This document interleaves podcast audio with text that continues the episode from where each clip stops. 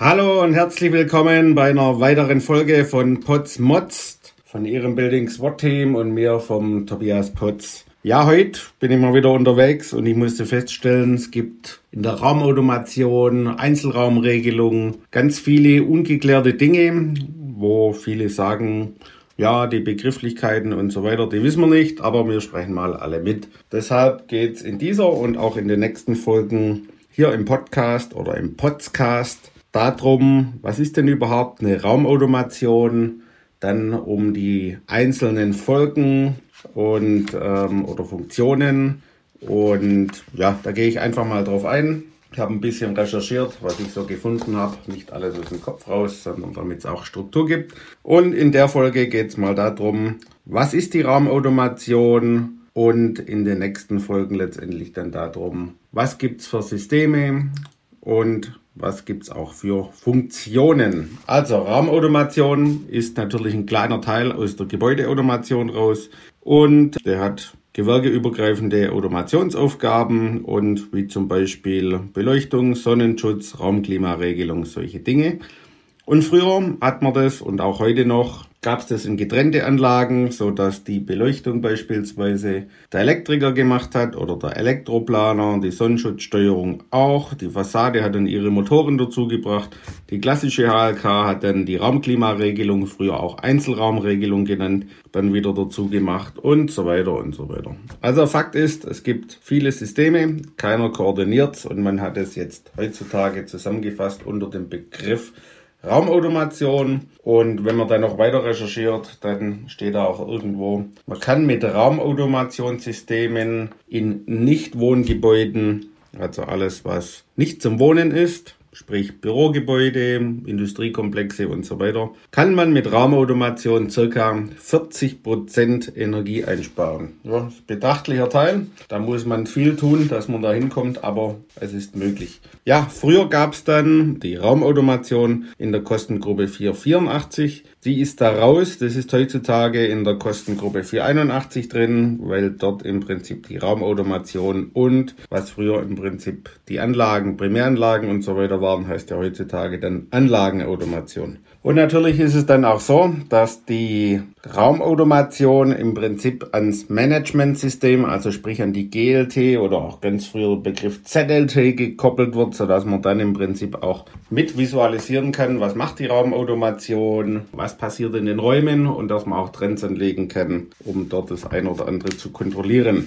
So, wenn wir dann noch ein Stück weit weitergehen, wie sieht denn so eine Hardware dazu aus? Im Gegensatz zur Anlagenautomation erstreckt sich letztendlich die Raumautomation über die komplette Fläche, also da sind wir nicht in Technikzentralen. Und dann ist es meistens so, da muss man sich überlegen, baut man das einmal zentral auf, das heißt, ich habe verschiedenste Schaltschränke und gehe dann von dort in Bussystemen weiter in die Fläche. Oder baue ich das Ganze dezentral auf, das heißt, ich habe abgesetzte Raumautomationscontroller, die in kleinen Kastel drin sind. Das kennen Sie bestimmt alles. Und die Kastel, die verstecke ich dann wieder im Doppelboden oder in der abgehängten Decke. Und von dort gibt es dann je ein oder zwei Räume, ein so ein Raumcontroller und letztendlich steuert und regelt er dann alles. Beides hat Vor- und Nachteile. Da kommen wir aber noch im Zuge der nächsten Folgen drauf. Früher war es ja so, ich hatte ja verschiedene Systeme. Da war dann auch im Prinzip müssen ganz viele Geräte miteinander regeln. Deshalb ist es dort auch im Prinzip wichtig, dass sie einen guten Planer haben. Das heißt zum Beispiel bei einer Konstantlichtregelung hat man ja einen Multisensor, beispielsweise für Helligkeit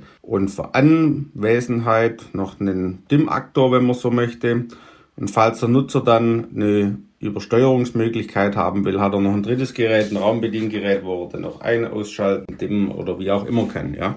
Dann gibt es noch das Thema, welche Protokolle habe ich denn? Man hört immer Protokolle, Bussysteme, ja, wo fährt denn der Bus hin? Auch ein spannendes Thema. Früher ist es im Prinzip so, das kennt ihr bestimmt auch alle, gibt es EIB, KNX oder auch LON war stark. Und was immer mehr kommt, ist dann noch Backnet als Backnet MSTP beispielsweise. Oder man setzt auch Modbus hin und wieder mal zwischendrin ein, kommt immer auf das System an. Und was es in neuester Zeit immer mal wieder gibt, ist dann das Thema Funk. Was ist unter Funk im Prinzip gemeint? Ja, Themen wie N-Ocean oder WLAN oder Bluetooth, je nachdem, was man dann wieder hat. Meistens kommt N-Ocean zum Einsatz in der Gebäudeautomation oder auch Raumautomation, um zum Beispiel von einem Raumbediengerät Licht ein, Licht aus oder auch den Sollwert für die Heizkühldecken beispielsweise einstellen zu können. Da nimmt man heutzutage dann in Ocean. Was hat es für einen Vorteil? Ich kann es leichter installieren.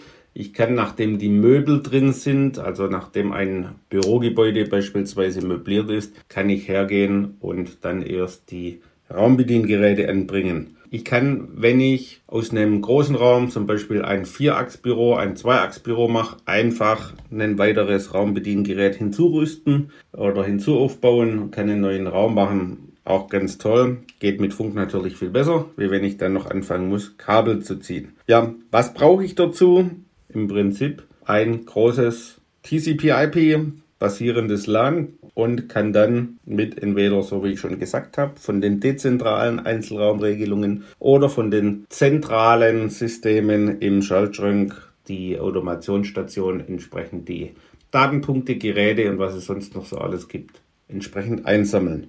Ja, das war so die Grundlage, was es in der Raumautomation gibt und um die ganzen Funktionen, die es doch noch alle so gibt, von Licht, von Anwesenheit, übergeordnete Steuerungen und so weiter. Da gehen wir in der nächsten Podcast-Folgen natürlich drauf ein. Und ich freue mich, wenn ihr dann wieder zuhört und bis zum nächsten Mal. Euer Tobias Potz vom Buildings SWAT Team.